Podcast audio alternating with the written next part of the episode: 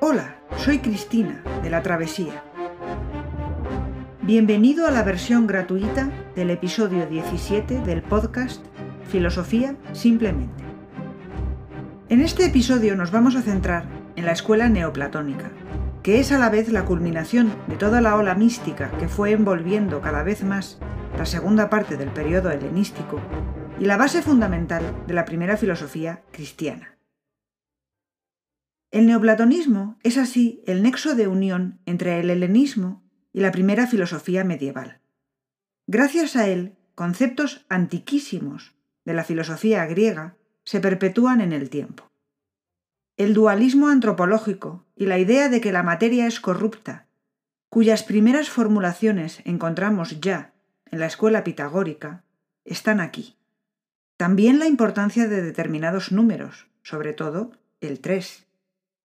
Ecos de la filosofía de Platón, evidentemente, dado el nombre de la escuela, resuenan por todas partes. La luz y la oscuridad del mito de la caverna, las ideas, la trascendencia del mundo suprasensible, el eros o el amor como inicio de un camino ascendente del ser humano, persisten en Plotino, ahora elevados a un extraordinario grado de misticismo. Lo que no está todavía es la idea de creación. Aquí está la de emanación, núcleo central de la escuela neoplatónica, que demuestra que todavía estamos en una escuela de filosofía griega.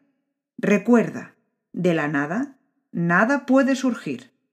Serán los cristianos los que empiecen a decirnos otra cosa. Y aquí estamos ante los últimos grandes filósofos paganos, por muy místicos que sean. Empezamos con Plotino, la figura más importante del neoplatonismo y probablemente fundador de esta escuela, aunque a veces esta posición se le otorga a Amonio Sacas, quien le dio clases en Alejandría antes de que se trasladase a Roma y fundase allí una escuela a mediados del siglo III. El sistema de Plotino es un todo coherente, y describe un proceso circular en el que hay una jerarquía desde lo más perfecto hasta lo más imperfecto, en una degradación y luego un retorno hacia lo perfectísimo. El sistema de Plotino parte de la idea de un ser supremo o divinidad y concluye con la exigencia de una vuelta a esa divinidad. Desde ese primer origen hasta la vuelta a él, hay una jerarquía descendente de seres.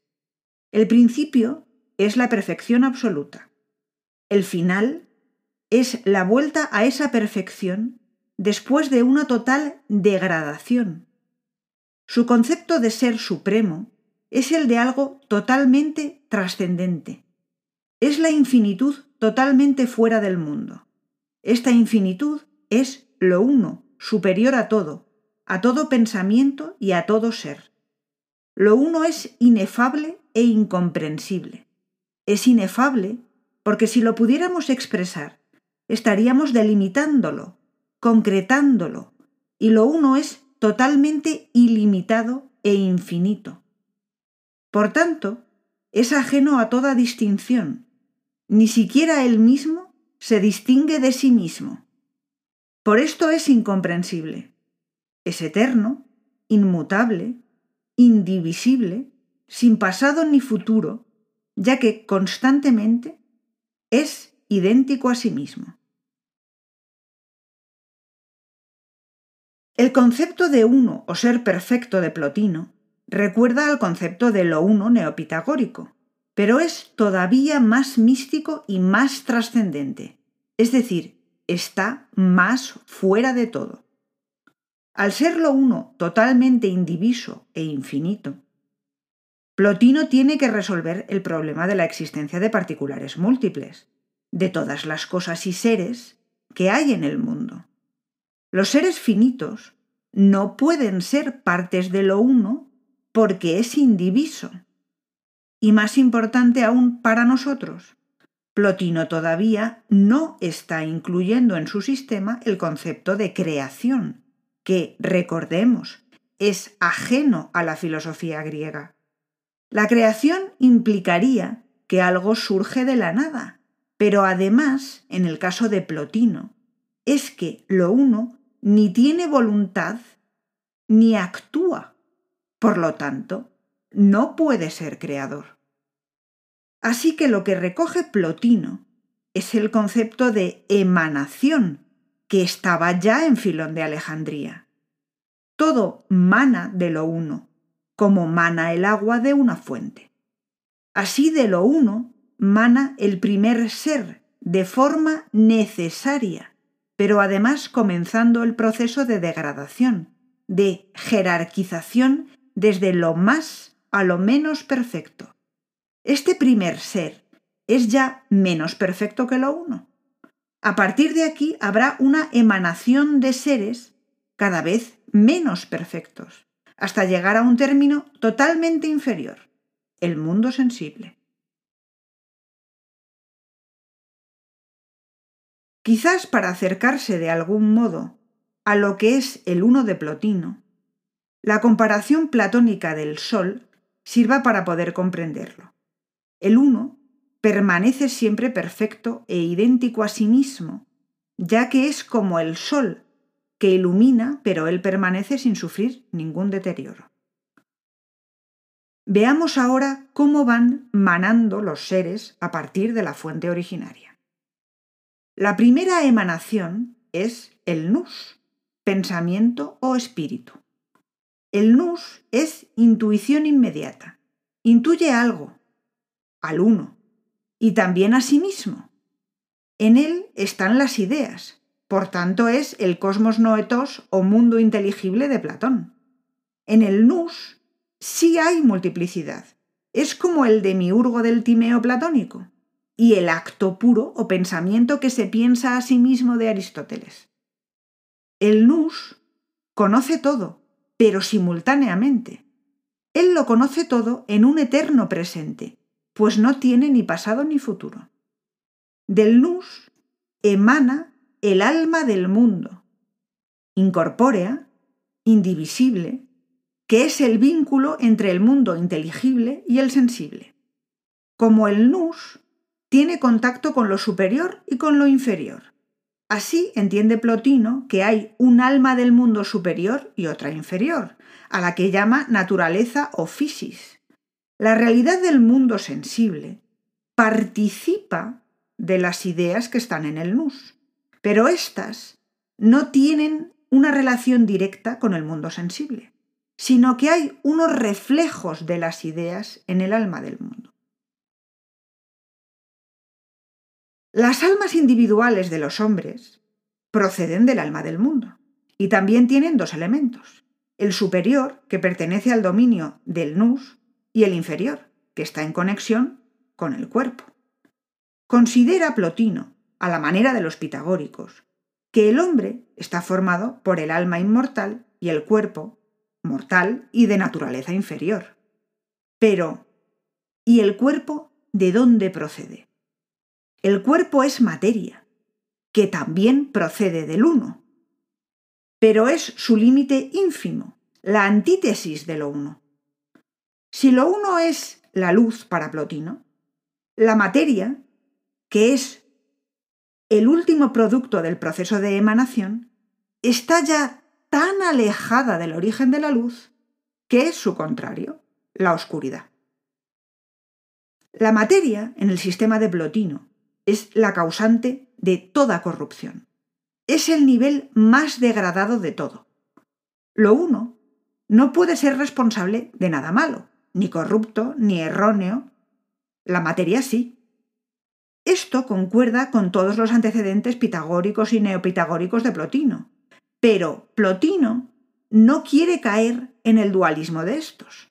No se trata aquí de afirmar que lo uno es el bien y la materia el mal, puesto que la materia también está dentro del sistema. Simplemente es corrupta. Igual que lo uno en Plotino no es un Dios creador con voluntad, la materia no es la encarnación del mal, aunque sí esté, de hecho, siendo despreciada, algo muy propio de toda esta época. El mundo material es una expresión externa del mundo inteligible y son inseparables. Todo el sistema está vinculado. En el hombre también se da la vinculación entre esa materia corrupta y las partes más perfectas y elevadas del sistema de Plotino. El alma del hombre tiene tres funciones, como pensaba Platón, aunque Plotino llama a la más alta nous, como Aristóteles a la psique racional. Pero al estar en contacto con el cuerpo, y por tanto contaminada con la materia, el alma necesita ascender hacia lo uno, hacia la bondad, hacerse semejante a la divinidad. La primera fase de la ascensión está producida por el amor. Esto ya supone un proceso de purificación, por el que el alma se va liberando del cuerpo y practicando la virtud. Después, el alma debe liberarse de las percepciones sensibles y volverse hacia el nus, la primera emanación de lo uno, lo cual se logra mediante la filosofía. Pero existe una etapa superior, más allá de la filosofía, en la que el alma se une al nus. Aquí todavía cree Plotino que el alma conserva su conciencia de sí, porque todo esto es una preparación para la fase final, que es la unión mística con lo uno en un éxtasis, en el que pierde la noción de sí y se une de manera total con el Ser Supremo. Esta unión con el Ser Supremo es breve durante la vida, pero se logrará una unión eterna después de la muerte. Como se ve, el neoplatonismo de Plotino consigue la unión de filosofía y religión, eso sí, una filosofía muy mística. Este sistema filosófico es todavía parte del helenismo y por tanto de la filosofía antigua. El neoplatonismo rivalizó con el cristianismo. Ya estamos en el siglo III de nuestra era. Y enseguida el cristianismo tendrá muchísimo más éxito. Pero los cristianos siempre reverenciaron la figura de Plotino, que por eso tendrá mucha influencia, en particular en la figura de San Agustín. Plotino fundó una escuela en Roma hacia el año 242, y su alumno más importante fue Porfirio quien es el responsable de sistematizar toda la obra de su maestro. Las obras de Plotino se conocen con el nombre de Enéadas porque Porfirio dividió los libros de Plotino en seis, con nueve capítulos cada uno. Porfirio consideraba que la finalidad única de la filosofía era la salvación del alma, para lo que tiene que purificarse ascendiendo hacia lo superior. Para ello, el hombre debía ejercitarse en la virtud, consistente en dominar las pasiones por medio de la razón. Para conseguir la purificación y facilitar el ascenso del alma, el hombre debe practicar el ascetismo, no comiendo carne, practicando el celibato y haciendo durante toda su vida buenas obras. La obra más conocida de Porfirio fue Isagogué, que es una introducción a las categorías de Aristóteles traducida posteriormente al latín por Boecio durante la Edad Media. Además de la escuela de Roma, hubo otras escuelas neoplatónicas, como las de Siria, Pérgamo, Atenas y Alejandría, y en ellas surgieron otras figuras relevantes. En la de Siria aparece Jámblico, discípulo de Porfirio. Jámblico fue más un teólogo místico que un filósofo. Esto le lleva a agudizar la característica de toda la época anterior de querer separar a la divinidad del mundo de lo sensible, a través de toda una jerarquía de seres intermedios. Esto estaba también en Plotino, pero ahora adquiere proporciones desmesuradas, supercomplicadas hasta el absurdo. El elemento que más hay que recordar del sistema de Jámblico, que tampoco es original de él, pero que aparecerá en otros neoplatónicos, es la creciente obsesión con el número 3. Así, Jámblico divide al principio originario de tal forma que el uno de Plotino en realidad son tres, porque hay un primero que es inefable y está más allá de todo, un segundo que es el que correspondería a lo uno de Plotino, y un tercero que es el bien. De la escuela de Pérgamo, lo relevante es que alguno de sus representantes, como Livonio, fueron preceptores del emperador Juliano, el de la novela de Gorvidal, Juliano el Apóstata, el emperador que apostató del cristianismo declarándose pagano y neoplatónico y que se convirtió en enemigo acérrimo de los cristianos durante su reinado. La escuela neoplatónica de Alejandría tuvo unos intereses que eran más científicos que filosóficos, centrados en matemáticas y astronomía.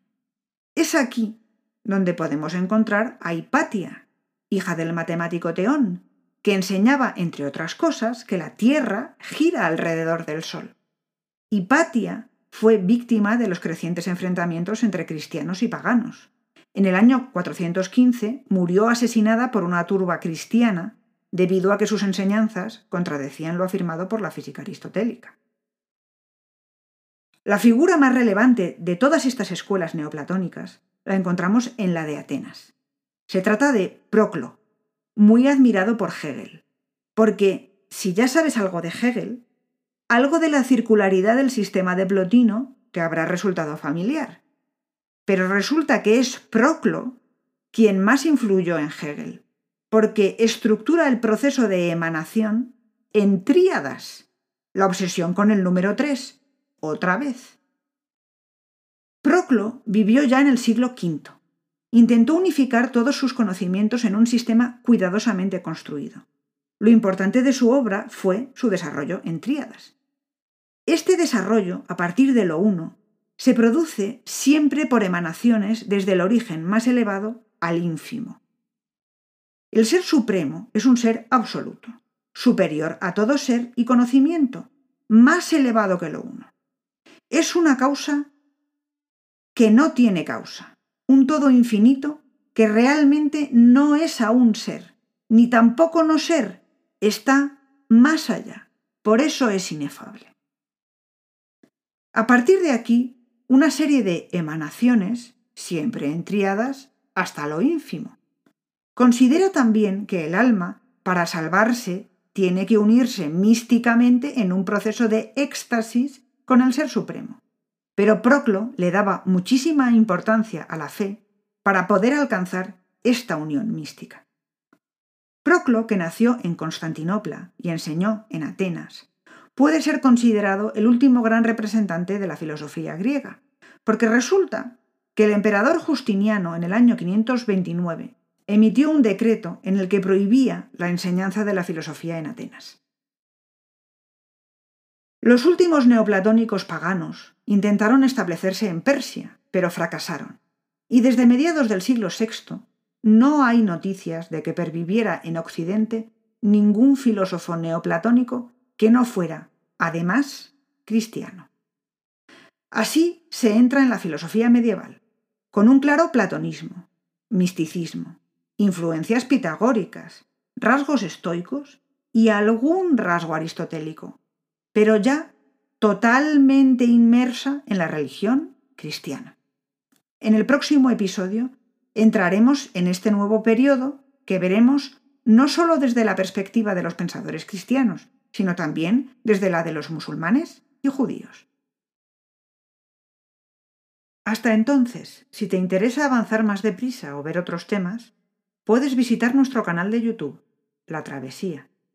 Y si quieres colaborar a mantener este podcast gratuito o acceder a la versión extendida de este episodio, que incluye textos de Plotino y más información sobre Proclo, por ejemplo, puedes visitarnos en Patreon. Encontrarás los enlaces en la descripción de este episodio. Que tengas un muy buen día y hasta la próxima.